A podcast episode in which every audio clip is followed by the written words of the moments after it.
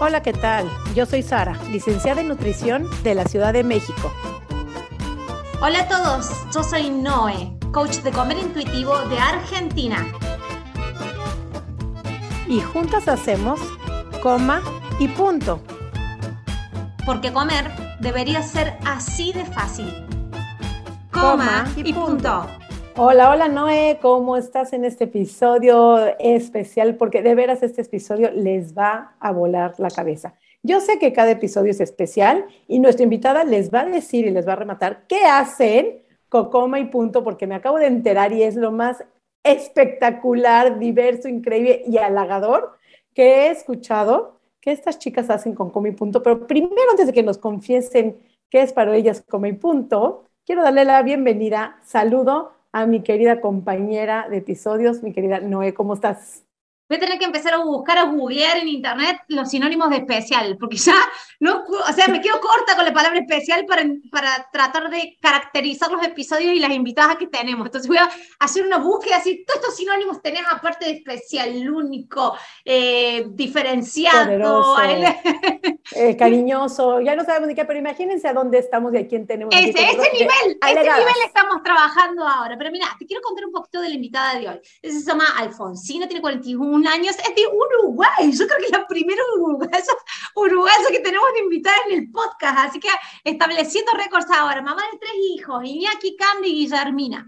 Inquieta social eterna, fundadora de Techos en Uruguay. Tiene un trabajazo esta mujer hecha y es del equipo Techo de, de Latinoamérica. Los que conocen Techos saben saber el tipo de trabajo que hace. Es una voluntaria nata, es amante de destrozar las injusticias. Cuando Cande, una de sus hijas, nació en el 2014, llegó con ella el regalo de la causa más potente para seguir luchando en esta vida. Cande tiene un cromosoma más, síndrome de Down.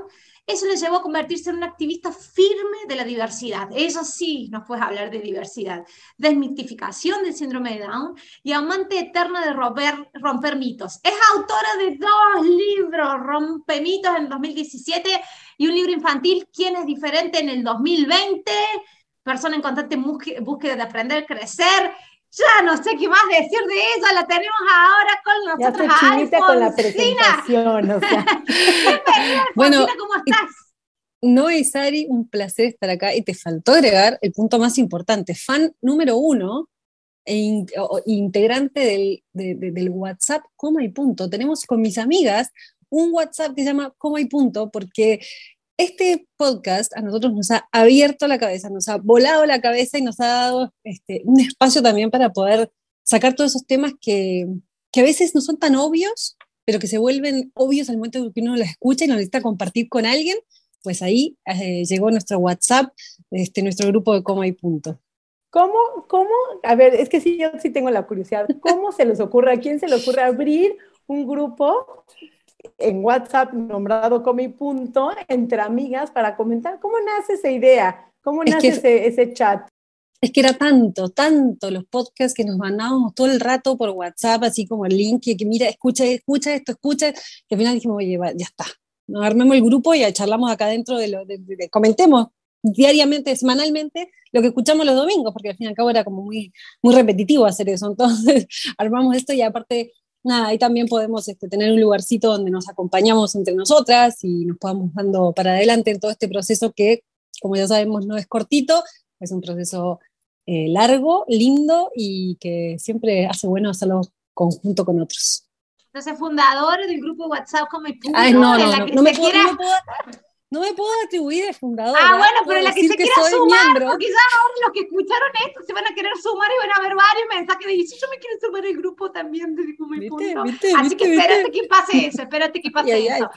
Alfonsina, contanos un poquito más de vos, además de todo lo que me contaste, nos contaste en la bio. Eh, así nos vamos adentrando al tema de hoy. Contanos un poquito desde cómo se vive todo esto que has tenido que aprender de la vida en carne propia. A mí me pasa que me pasa y porque un poco también la ganas de poder estar en este podcast y poder contarles un poco la visión mía de esto después de procesarlo mucho. Em, me surge un poco después de escuchar a Sari decir en un podcast, eh, una vez que uno toma conciencia de esta forma de vivir, uno no quiere dar un paso atrás, como que se vuelve a mirar atrás y dice, ¿eh? O sea, ¿qué era? ¿Cómo, cómo, cómo, cómo, por qué estaba ahí? Ni loca vuelvo a eso eh, porque ahora veo el mundo de otra forma y lo veo de otro color y lo veo con, otra, con, con, otra, con otro visual, con otros lentes que me permite ver mucho más. Eso mismo me pasó cuando nació Candelaria. Eh, cuando nació mi hija con síndrome de Down, yo tenía todos los miedos y prejuicios sabidos y por haber, que tenemos todos los que no estamos cerca de esta realidad. Em, y descubrí un mundo diferente, descubrí un mundo en el cual uno no prejuzga a la gente, em, se descubre un universo en cada una de las personas cuando das el permiso al otro y lo puedes conocer y no le pones el juicio antes. Y creo yo que esa misma forma de ver es eh, esa forma de ver que yo descubría de ser muy parecido a lo que pasa una vez que uno logra dar ese paso gigante con, con el tema del físico y la aceptación propia. Entonces dije, esto como que me suena muy conocido, esto me está sonando muy parecido. Y, y bueno, hablando con Noé, le dije que me parecía muy interesante poder también hablar de este tema relacionado al tema físico con el tema de discapacidad, porque otra de las cosas que aprendí al entrarme en este mundo es que la discapacidad siempre es un tema que queda relegada, que a la gente normalmente no, no, le, no le es un tema común ni que tratamos hasta que no nos toca en primera persona. Entonces, bueno, un poco en este rol y esta búsqueda de ser siempre la que, la que quiero poner el temita arriba de la mesa, eh, se me ocurrió plantearles, bueno, a ver si querían este, charlar un poco esto de, la, de, cómo podemos darle esta vuelta y qué nos puede enseñar la discapacidad en este camino también. Qué loco, ¿no? Porque cuando yo estoy hablando de este tema y lo estoy tratando de, buscar las palabras que, que, sean exactas. Porque cuando hablamos de temas como discapacidad, todo lo que nosotros estamos haciendo, lo que yo por lo general comunico, este, esta pelea que solemos tener contra nuestro propio cuerpo, contra nuestra imagen, contra el reflejo, queda muy chiquita y queda muy banal. Yo lo siento así, o sea, si realmente nos tenemos que meter a, hablar de discapacidad y lo que vos aprendés como mamá, yo siento que esta lucha que nos hemos puesto en la espalda y la lucha que tenemos con la comida y el querer achicar o cambiar nuestro cuerpo constantemente, queda un poco banal. No sé si vos lo podés... Yo lo veo así, por eso tengo que, digo, tengo que escoger bien las palabras que uso con vos.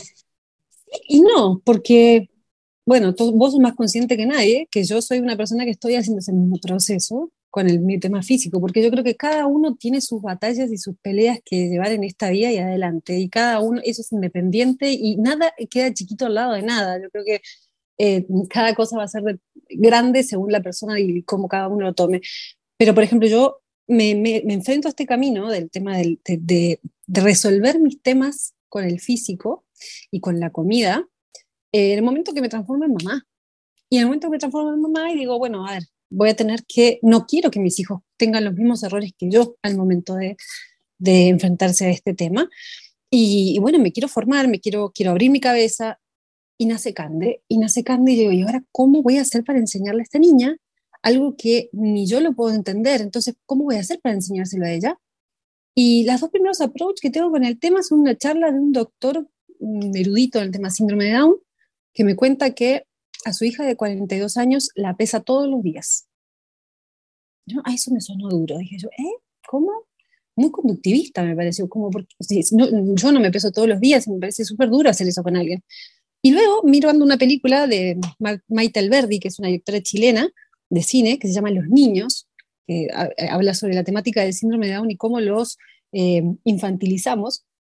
Eh, hay un caso de una chica que en, la historia, ellos trabajan en una pastelería de una fundación y una de las chicas, em, el, director de la fundación recibe una nota de los papás que dice que ella está pasada de peso y que no puede comer más alfajores.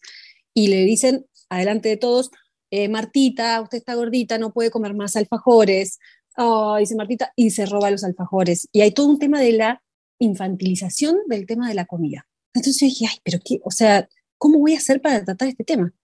Y en el día a día, hoy Candelaria tiene ocho años, me he dado cuenta que qué tontos que somos, que no le damos crédito. Candelaria es la persona que mejor come en esta casa. Es súper mindful para comer. Es una persona que come cuando tiene hambre, come la cantidad que necesita y lo que necesita. Entonces, qué poco crédito que le estamos dando poco, porque decimos, ah, como es discapacitado, entonces no va a poder.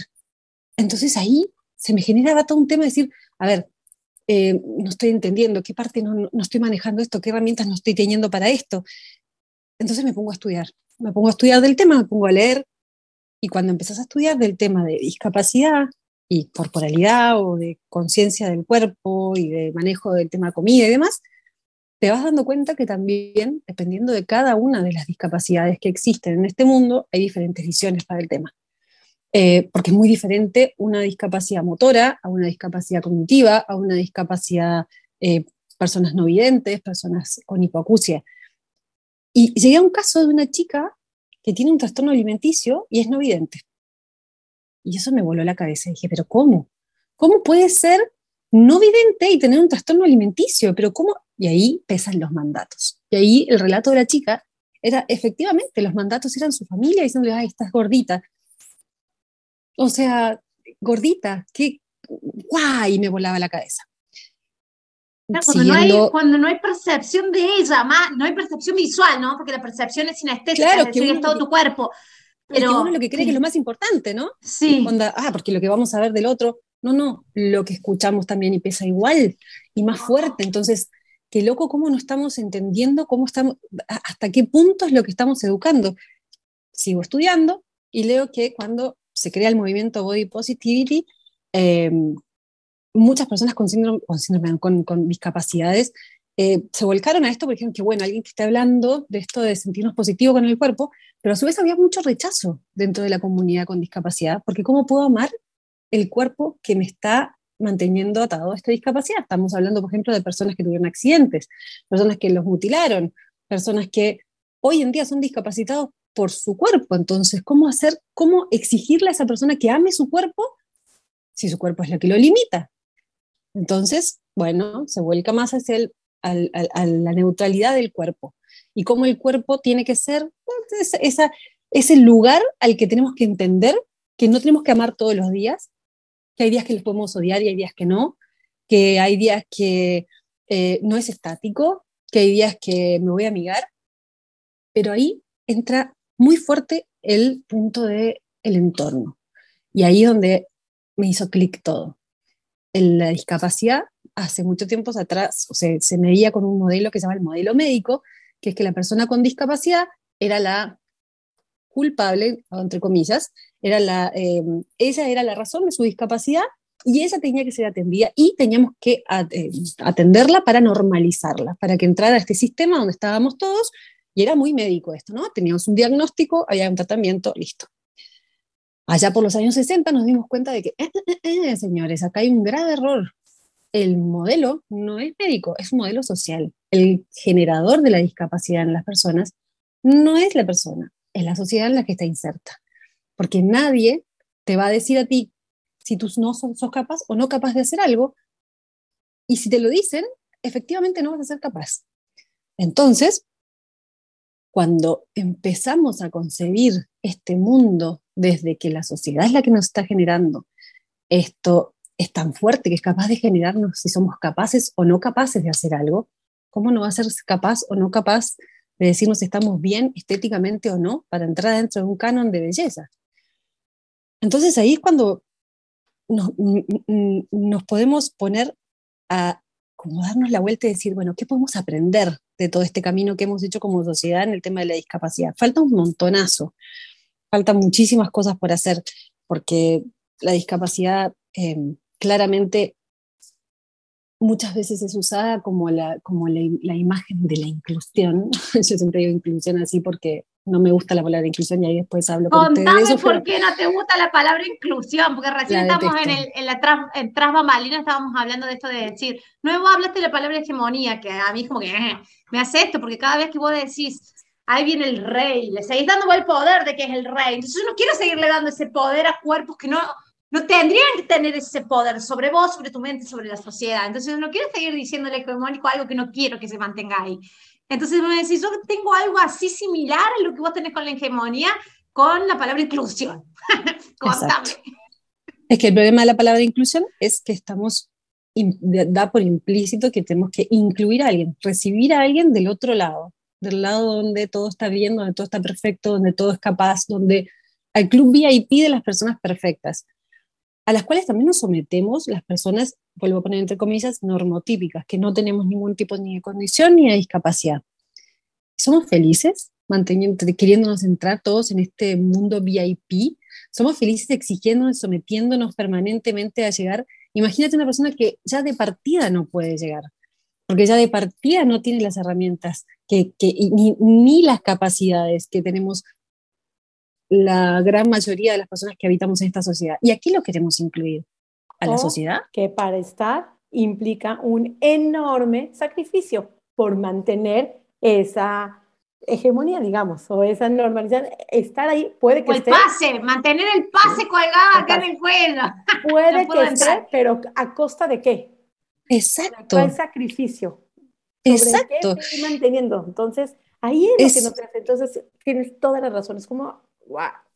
Y a mí lo que me impresiona es que si ya nos dimos cuenta, ya nos dimos cuenta de que como sociedad no podemos exigirle a alguien em, que sea eh, perfecto para poder entrar a este grupo porque somos nosotros los que le estamos poniendo las reglas, entonces por ende no es capaz, y eh, le decimos que no es capaz o si es capaz, Lo hemos hecho ya con las razas, lo hemos hecho ya, lo hemos hecho más o menos, estamos en ese camino, ¿no? Con las razas, con la orientación sexual, con la religión, ¿por qué no lo hacemos también con las capacidades? ¿Por qué no lo hacemos también con los cuerpos? ¿Por qué no lo hacemos con el ser humano? ¿Por qué no somos empáticos?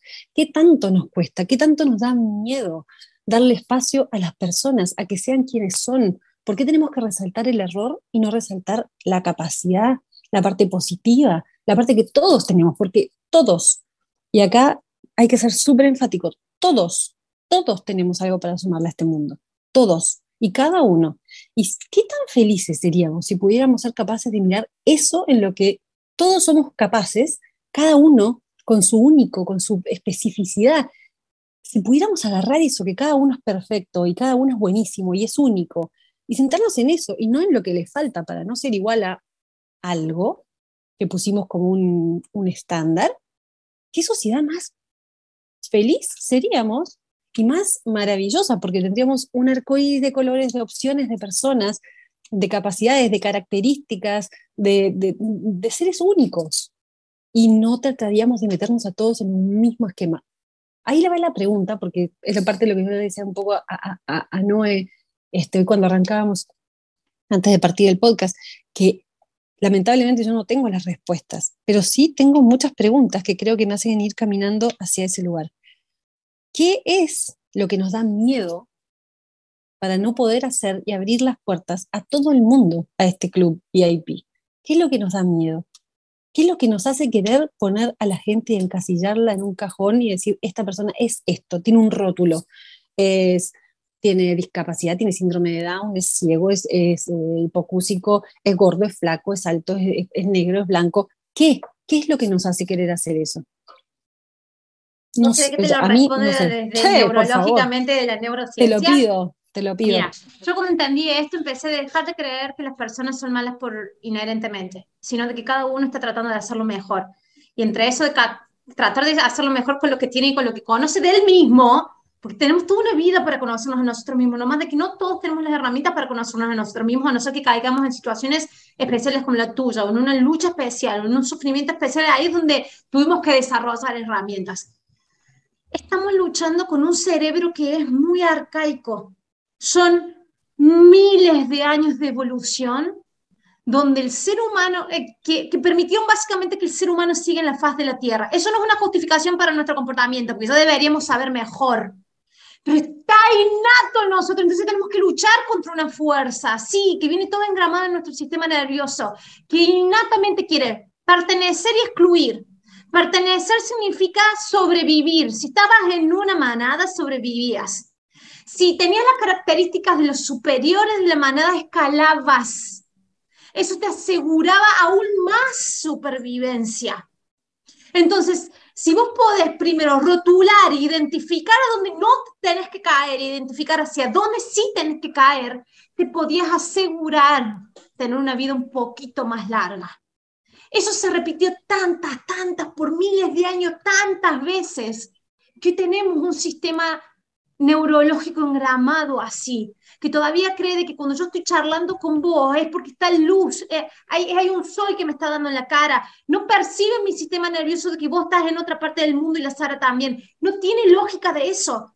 Mi sistema nervioso va a creer que yo estoy tomando acá un café con vos al lado. Todavía no tiene esto. El sistema nervioso no entiende de que vos querés entrar en un talle más, menos de ropa y un vestido por un casamiento. El sistema nervioso tuyo entiende de que vos lo estás matando de hambre, es decir, de que afuera hay hambruna. Entonces reservemos. Tu sistema nervioso entiende de que si hay algo diferente, puede que sea una amenaza. Entonces mejor lo rotulo, le pongo un rótulo, no lo quiero conocer, porque si es una amenaza puede estar mi vida en riesgo. Entonces, eso es lo que, cuando yo empecé a entender eso, digo, pucha, entonces no son tan malas las personas. Entonces, por lo menos me humanificó, me humanizó. Entonces, entender de que muchas veces lo que la persona hace es replicar sistemas arcaicos. Y si está replicando sistemas arcaicos, lo único que puedo entender es que no ha hecho un autoconocimiento de él. Porque no tiene las herramientas, porque no lo ha necesitado o simplemente porque no quiere. Pero no todo no es porque no quieren hay una gran mayoría porque es porque no pudieron hacerlo. No pudieron, no pudieron entender de separación. ¿Por qué? Porque un sistema nervioso, netamente, es, es así, nuestro sistema nervioso está 80% inclinado a escapar del miedo y un 20% inclinado a la búsqueda de placer. Es decir, que si lo dejamos actuar en más frecuencia, vamos a vivir más bien escapando del miedo. ¿Eso implica de que tenemos una calidad de vida? No, implica de que si estás viviendo escapando de supuestas amenazas, vivís más bien en sufrimiento. Entonces, cada vez que es capaz de algo que vos le tenés miedo, en realidad entras más en sufrimiento que en placer. Y es por eso que te irrita. Y es por eso cuando ves algo diferente a lo que vos crees de que tendría que ser lo correcto, te irrita. Es por eso cuando ves cuerpos en redes sociales que vos le tendrás miedo y que vos crees de que son muerte o que son no supervivencia, te irrita porque nos da miedo. Pero entendiendo esto básico del ser humano, lo que me hace es esto, humanizarlo, es decir, lo está haciendo por falta de conocimiento y si yo le doy conocimiento, tiene accesibilidad a la experiencia y si tiene accesibilidad a la experiencia, después es básicamente porque no quiso, pero yo me tengo que asegurar que tuvo antes la accesibilidad al conocimiento y la accesibilidad a la experiencia y si no lo tiene, yo soy la que discrimino porque yo ya sé. Exactamente fue lo que me pasó eh, cuando empecé eh, este camino al tema de, la, de ser este, advocate por el tema del síndrome de Down. Em, pasa mucho que cuando uno se pone del lado, cuando uno ya está en la trinchera de quien es afectado por el tema, nos ponemos como agresivos para pelear los cuentos, ¿no? Y, y, me pasaba mucho que veía muchas mamás y muchos, sobre todo mamás y papás, porque son los directamente este, tocados o afectados por el tema, ser súper agresivos al momento de comunicar el tema de la discapacidad y de exigir y de pedir y de reivindicación y de... Em, y yo decía, oye, pero si yo estaba en ese mismo lugar de esta otra persona hace meses, antes de que naciera Candelaria, y no lo hacía porque no quería, lo hacía porque no sabía la realidad de lo que era vivir con alguien con una discapacidad y lo que le genera los límites que le ponga el resto de la gente, lo, nocivo que es para esa persona, los límites que le ponemos como sociedad. Entonces, empecé un blog, una página de Instagram, donde empecé a contar el día a día de la vida de mi hija contando el día a día de la, vida de mi hija, lograba dos cosas. Uno, hacer una catarsis importante de este, de este proceso que no era fácil, eh, me costó mucho. Y la segunda fuera, era mostrar que Candelaria era una niña como cualquier otra si se le daban las mismas posibilidades que el resto. Y efectivamente, Candelaria hoy tiene ocho años, está en segundo año de, educación primaria, eh, hace exactamente las mismas maldades que todo el mundo, miente igual que cualquier niño de ocho años, es súper tierna, como cualquier niño de 8 años, y, y, es mucho más perfecta de lo que yo alguna vez me imaginé que podía llegar a ser mi hija. Que ese fue el golpe más fuerte cuando recibí la noticia de que mi hija tenía síndrome de Down. Me dijeron que mi hija tenía síndrome de Down y yo entré en un proceso de duelo. ¿Por qué? Porque mi hija no iba a ser perfecta. No era la niña perfecta que yo había soñado. Y sufrí, sufrí porque esta niña no, no iba a existir. Y hoy en día, ocho años después, te puedo decir que mi hija es 400 veces más perfecta de lo que alguna vez imaginé que podía haber llegado a ser mi hija. Y eso es simplemente porque me di la chance de poder conocerla y de poder abrirle la puerta a que ella me mostrara quién podía ser. Y lo mismo pasa con todas las personas. ¿Qué pasa si le sacamos el rótulo? ¿Qué pasa si le sacamos el talle? ¿Qué pasa si le sacamos el, el, color de pelo? ¿Qué pasa si le sacamos el tanta cosa? Podemos ver a la persona y tanto tiene para, aportar a este mundo cada una de esas personas que seríamos muy necios si no lo hiciéramos. Nos estamos perdiendo mucho. Es como dice Sabi, una vez que vi este lado del camino, no quiero volver a verlo de otra forma. Quiero seguir viéndolo de esta forma. Quiero seguir viendo la forma donde todas las personas son maravillas y nos pueden aportar maravillas. Y en el tema del, peso y del control del peso y de la imagen, si nos vamos específicamente con la discapacidad, mi, como mi pedido en este caso es eh, incorporémonos dentro del discurso, que no sean solamente parte de la foto de la campaña publicitaria. Muchas veces cuando las empresas quieren llamarse inclusivas, sobre todo las empresas de marcas de ropa y demás, ponen ahí una persona con discapacidad y demás. Pero llegado el momento, esa persona, si tiene una discapacidad motora, va a comprarse un talle de ropa, una ropa, aparte de que el talle vaya uno sabe si lo encuentra, no se la puede poner, no se la puede probar. No porque el probador sea grande chico, porque no puede, porque necesita ayuda de alguien para poderse ponérselo y no hay nadie en ese local capacitado para poder ayudarla. Entonces, ¿qué estamos haciendo? Estamos no habilitando a esa persona a hacer las cosas, la estamos discapacitando.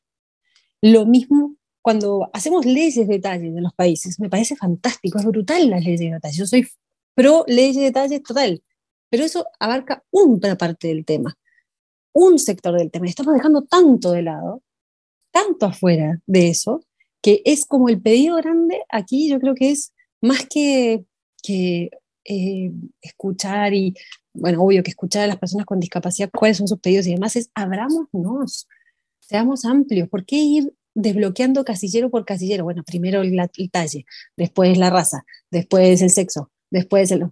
Abrámonos, vayamos a ver la cantidad de cosas que estamos dejando fuera. Hay todo un universo de temas que estamos dejando fuera al momento de, fijar eh, los parámetros con los cuales definimos qué es lo que es correcto y no en nuestra sociedad. Qué es lo que es VIP y qué es lo que no dentro de nuestra sociedad. Y acá creo que queda bien claro cuando hablamos de privilegios, que decimos, sí, hay, o sea, hay personas que les tocan la lotería genética y eso es privilegio. Hay personas que les toca la lotería motriz, la lotería, eh, eh, y eso sí hay privilegio. La cuestión es cuando no nos podemos dar cuenta. Y de nuevo va, hay personas que no pueden, hay personas que no tienen la experiencia y hay otras personas que no quieren. No todas las que no lo pueden ver están dentro de la misma categoría.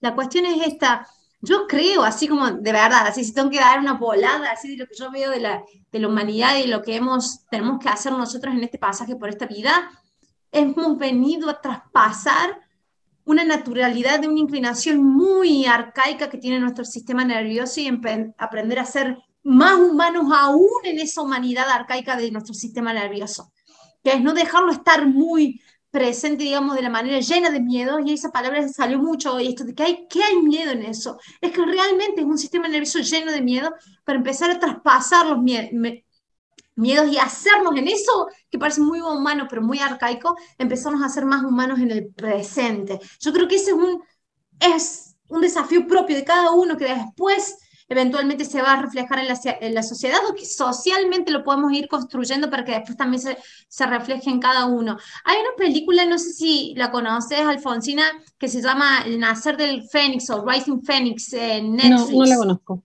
Es sobre las Olimpiadas, sobre el creador de las Olimpiadas Paralímpicas. Conozco. Es, es para llorar. A mí, más allá de que a mí me gusta mucho el tema deportivo y yo, he estado en contacto por mi formación, ¿no? que en Zoología y Fisioterapia trabajamos con, con, muchas discapacidades, ¿sí? En realidad la, la, palabra discapacidad en latín, él dice, es una capacidad diferente, es decir, y básicamente la fisioterapia lo que hace es crear ambientes donde puedes fortalecer lo que vos sos capaz. Entonces, cuando vos eh, empezás a entender eso, empezás a decir, bueno, entonces, ¿cómo puedo fortalecer las capacidades de él? Entonces te das cuenta de que lo de discapacidad está dada solamente por quien rige las reglas, ¿no? Y la, y la historia de las Olimpiadas, las Paralímpicas, es para llorar, así que les recomiendo que la vean en Netflix, está disponible, van a llorar, pero ahí te das cuenta de que, de cuán poca importancia le damos. Entonces, las luchas de la Paralímpica para recibir fondos, la lucha de la Paralímpica para recibir transmisión de televisión, transmisión de televisión, es decir, todo el mundo con las Olimpiadas, y las, las Paralímpicas comienzan después de las Olimpiadas, las regulares, digamos, y no, no aparecen en televisión, la tenés que rebuscar, no hay nadie que la difunda, no hay nadie que la financie, no hay nadie que la... Y voy a decir, ay, te empiezan a doler la, la tripita y se te empiezan a remover cuando ves el documental. Y usan las, y usan las instalaciones porque ya están creadas, entonces hay que sacarle provecho, entonces hagamos esto como para, eh, eh, al fin y al cabo es como, bueno, lo que va sobrando se lo vamos dando. Eso, eso es lo que te debe tener como que es lo que sobra. claro, pero cuando somos capaces de ver que los que aprendemos ahí somos todos, no solamente ellos, por ejemplo, cuando hablamos de la inclusión educacional. Te dicen, no, que incluyámoslos dentro de las salas de clase porque así en un ambiente donde todos son personas em, con, mayores, este, con mayores capacidades, ellos van a tirar a, apuntar hacia más arriba. Y todos los estudios, toda la experiencia, la experiencia mía, te lo digo, eh, da que las personas más beneficiadas en todo esto son los compañeros, son los maestros, son el equipo administrativo del colegio, son los limpiadores de las escuelas, son todos porque te hacen consciente de que no somos únicos de determinada forma. Nos hacemos conscientes porque es presente, está ahí. No, no, me puedo tapar los ojos y decir, no, no está, no, no hay personas con discapacidad en este mundo, somos todos iguales y ya está. No, no, no somos todos iguales. Y ahí también te increpa a ti, porque ahí va la pregunta, es, ¿Y vos, Ari, vos, Noé, no tienen ninguna discapacidad? ¿No tienen ninguna cosa que les cuesta, que les sea más compleja? Capaz que no es visible, capaz que no la vemos. Yo les puedo contar un montón que tengo. Las mates, el arte, o sea, soy meramente científica, pero además la educación era que si tú quieres, lo puedes desarrollar y hay cosas, podrás mejorar de lo mala que eres, pero no lo vas a desarrollar, no voy a ser igual que una mente matemático, como eso. Es que estoy así como, hay una palabra en inglés que se llama speechless, o sea, de veras sin palabras, porque a gente grande le pasan cosas grandes. Toda tu reflexión, toda tu capacidad de, de, de, de manejar toda esta información, de llevarlo a cabo, es de veras, Alfonsina, maravilloso. Y si es una realidad, esa parte que dices, la inclusión, la inclusión hacia dónde, hacia qué y a quién. Y me estoy yendo como también me quiero lo que decías tú, ¿no? Eh, al reino reptiliano, me voy al reino animal, cómo se van haciendo también ciertas manadas, a quién van dejando atrás, quién va haciendo inclusión, quién es el más fuerte, los patos no se van con los tigres, qué tanto reptiliano estamos teniendo, a diferencia que nosotros sí tenemos conciencia y no la usamos. Estamos actuando como el reino animal, sí, digo, no por decir, pero a veces nosotros a la diferencia de tenemos la conciencia, tenemos las emociones, tenemos el pensamiento, tenemos las sensaciones y todas estas que estamos diferenciados, digamos, del reino animal, que podemos usarlo a nuestro favor con criterio y con conocimiento, porque a veces no lo hacemos por falta de información. Si ya llegaste a este episodio, lo estás escuchando, creo que hay una responsabilidad, número uno, de escucharlo y volver a escuchar, entenderlo y procesarlo. Y número dos, de difundirlo, de darle difusión para que más gente tenga este conocimiento, porque a veces de veras de ignorancia no hemos tenido pues el acceso o la sensibilidad de trato, no conocemos cómo tratar, existe todo eso, pero qué bueno que hay gente como tú que es lucha por la justicia, lucha por la inclusión, lucha por la igualdad, en donde todos somos humanos y todos merecemos las mismas capacidades, el mismo respeto, desde la ropa, desde los espacios, desde las aulas escolares, todo esto que estás diciendo, de veras desde tu presentación, me lo he pasado con la piel, como dicen, de gallina, chinita, muy emocionada, muy emocionada, porque qué grande, qué grande eres y qué grande lo estás manejando y lo estás llevando a cabo y lo estás transmitiendo. Y el que te hayas parado en este episodio a hablarlo, creo que no siempre es una casualidad, es una causalidad que con mi punto tenga este espacio para no nada más hablar del cuerpo, lo aceptamos, la ropa, lo banal. Creo que hay una inclusión mucho más diferente, no va a hablar más grande o más chica, sino diferente de inclusión en todo, desde amputados, desde accidentados, desde eh, malformaciones congénitas, en todo. ¿Y dónde está nuestra responsabilidad social para hacer inclusión y poner en un mismo tema o en un mismo nivel, así como hablamos de las comidas, todas comida, las personas todas somos personas, indiferentemente de las diferencias que tengamos unos con otros. Y es ahí el punto donde yo quería llegar, Alfonsina. Gracias, gracias por estar aquí en Comi Punto, porque es maravillosa toda la información que estás compartiendo y esta reflexión que ya una vez que lo escuchas, no hay boleto de regreso. Es para adelante el pensamiento. Alfonsina, ¿qué mensaje le podrías dar a, a papás que capaz hayan tenido que pasar o ahora estén siendo nuevitos en esto de pasar una experiencia y ahora una vida que capaz que se imaginan que no va a ser lo perfecta que habían planificado, pero va a ser perfectamente diferente que les va a tocar vivir y de lo que van a tener que aprender. ¿Qué consejos darías? Consejos, creo que los consejos este, son muy aplicables a cada uno de los casos, pero sí hay una cosa que es general y yo creo que para papás con hijos que nacen con cualquier diagnóstico, que creo que es lo más duro cuando uno recibe, em, déjense sorprender. Déjense sorprender porque em, cuando uno quiere curar algo que no hay que curar, está haciendo un trabajo del santo botón. Cuando uno quiere entender algo que no hay que entender, está haciendo un trabajo del santo botón. Yo creo que déjense sorprender, no pongan expectativas donde no las hay, donde no tienen que ponerlas, porque los van a sorprender muchísimo más de lo que ustedes alguna vez hubieran imaginado, van a terminar aprendiendo ustedes mucho más de lo que van a poder enseñar, van a poder disfrutar la vida de otra forma, van a poder verla de otra forma, con otros colores, eh, ampliando sus parámetros y su abanico de posibilidades de disfrutar de las que alguna vez hubiesen imaginado. Eh, Sari, tú decías algo muy importante que es el tema de la información. Yo creo que tener la información correcta es fundamental. Yo creo que a los papás hoy en día lo único que les pediría es ayórnense con la información o aconsejense de gente que sea ayornada. Me pasa mucho que me vienen y me preguntan, ya, pero ¿qué grado de síndrome de Down tiene Candelaria? Y no existen los grados de síndrome de Down. Esa información tan básica, tan, tan mínima, te cambia la existencia y te das cuenta de lo grave que es el desconocimiento que tenemos de estas capacidades. Pablo Pineda, que es un, profesional con síndrome de Down, paréntesis, hay profesionales con síndrome de Down, gracias.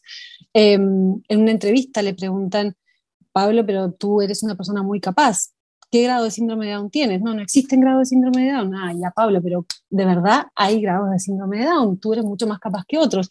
Y él mira a la periodista, estamos hablando de un hombre de treinta y tantos años de síndrome de Down, la mira la periodista y le dice, ya, pero tú no te enojes conmigo, pero tú no eres Naomi Campbell. Básicamente, él le está diciendo a la periodista, tú no eres tampoco lo más top de lo top del humano. Hay grados de humano linda o mujer. No, tú no eres Naomi Campbell, que podríamos decir que es el grado 10. Tú eres tú. Bueno, yo soy yo, que es independiente de mi síndrome de Down. Soy una persona que tengo diferentes grados de desarrollo que tengo diferentes posibilidades, que tengo, nací en una familia con determinadas características, con determinadas posibilidades, oportunidades y demás. Y eso es lo que tenemos que tener, eh, hacernos cargo. Nosotros tenemos que hacernos cargo como sociedad de darle a todas las personas la posibilidad de desarrollar todas sus capacidades, darle todas las herramientas y todas las oportunidades, darle todos los derechos y exigirles todo lo mismo que le exigimos a todas las personas. Igual igualito que con cualquier persona. Y ahí vamos a poder estar hablando de, de paridades. Ahí vamos a poder estar hablando de decir, bueno, a ver, ¿en qué sos bueno tú? Ah, ya. ¿Y qué es bueno tú? Ya. Y no fijarnos en qué no llegas a ser tú. Creo que el mensaje es ese, déjense sorprender. Infórmense y déjense sorprender. Hermoso. Y que no tengan tanto miedo, ¿cierto? Vos, vos lo mm. notás a, a, personas que capaz no han tenido un contacto antes con, con Cande de, de ponerse en, un, en, tensión, en no saber cómo decir, cómo voy a reaccionar, que voy a reaccionar de 1500 pensamientos que le deben pasar por la cabeza. Y te das cuenta, viste, que como que hay un miedo por debajo, por eso volvemos a lo mismo, salta la parte más animalesca de nosotros con miedo, entonces 10.500 pensamientos y eso también nos hace actuar de una manera torpe a veces, nos hace salir palabras que son inadecuadísimas para la situación. Eso es decir, déjate sorprender, pero también no le tengan tanto miedo. Exactamente. Y dejemos de ser capacitistas. Dejemos de ser capacitistas, dejamos de medir las cosas por las capacidades, por lo que puede, eh, porque hace esto, llega a esto, logra esto. Aprovechemos a la gente. Para todos, ¿eh? Es para todos. dejar de querer curar lo que no se tiene que curar. O sea, ¿Qué vas a arreglar si no está nada roto? ¿Qué vas a curar eh, ese cuerpo? ¿Qué le vas a curar ese cuerpo? Esa, que, corra como todos corren. No va a correr, que hable como todos hablan. No va a hablar como todos hablan. No se tiene que curar. No es algo de vamos a curar, sino es me sorprendo, vamos a aceptar. Y algo que me quedé que quiero preguntarte ahorita, sus redes sociales de Candy, si las quieres compartir, si quieres que Claramente. Yo estoy segurísima que muchísimas personas que nos escuchan o conocidos de los que nos escuchan que seguramente les va a llegar, que te puedan seguir, que te puedan preguntar, que las puedas acompañar, ayudar, sacar ciertas ideas, porque lo que tenemos son ideas a lo mejor erróneas, diferentes, y podemos tener nuevas ideas y a través construirnos de esas nuevas ideas. Bueno, las redes, tengo una página web que se llama candedownside.up.com, que ahí hay como todos los, los, posteos de los blogs que son como reflexiones que hemos tenido. Porque no creo que se escuche. Cande Downside Up, Cande Downside Up, al revés, en vez de upside down es downside up.com y, la, y en Instagram es eh, arroba cande-down-side-up. Ahí hay mucha información de todo lo que hemos vivido en estos, eh, digo todo lo que hemos, porque lo hemos vivido todos como familia y comparto ahí no solamente las cosas que le pasan a Candelaria, sino las cosas que nos pasan a todos como familia, que al fin y al cabo somos una familia como cualquier otra, pero con esta capacidad de poder ver que las cosas no se limitan a un bloquecito, sino que es gigante a una caja aplicable para todos los otros ámbitos de la vida que lo quieren aplicar. No es coincidencia esto que está diciendo ahora Alfonsina. Es aplicable literalmente para todos los otros ámbitos y más para el que come punto recurrentemente menciona y explica y difunde. Hasta en el grupo de WhatsApp. Hasta en el grupo de WhatsApp, que, seguramente vamos a tener mensajes de que quieren entrar. Muchísimas gracias, Alfonsino, por estar con nosotros, por tu tiempo. Seguramente vamos a querer tenerte de vuelta y vamos a querer tener actualizaciones de alguien que nos haya comentado de que ya está siguiendo la página Cande Downside Up. Le van a aparecer les voy a dejar escrito acá en pantalla la página, el, perfil de Instagram para que puedan ir directo. Muchísimas gracias, Cande. Vamos cerrando este, este episodio hermoso, diferentemente hermoso, para que nos salgamos de los temas que siempre ya estamos estereotipadas en un tema y nos salgamos de la caja, como siempre tenemos que haber hecho, como siempre es bueno volver a hacer. Muchísimas gracias, Sari, por estar acá. Me despido yo de ustedes. Mis redes sociales son mi Cuerpo Sin Reglas, tanto en Instagram como en TikTok, como en Facebook, como en el canal de YouTube también, donde vas a ver la grabación de este podcast, Sari.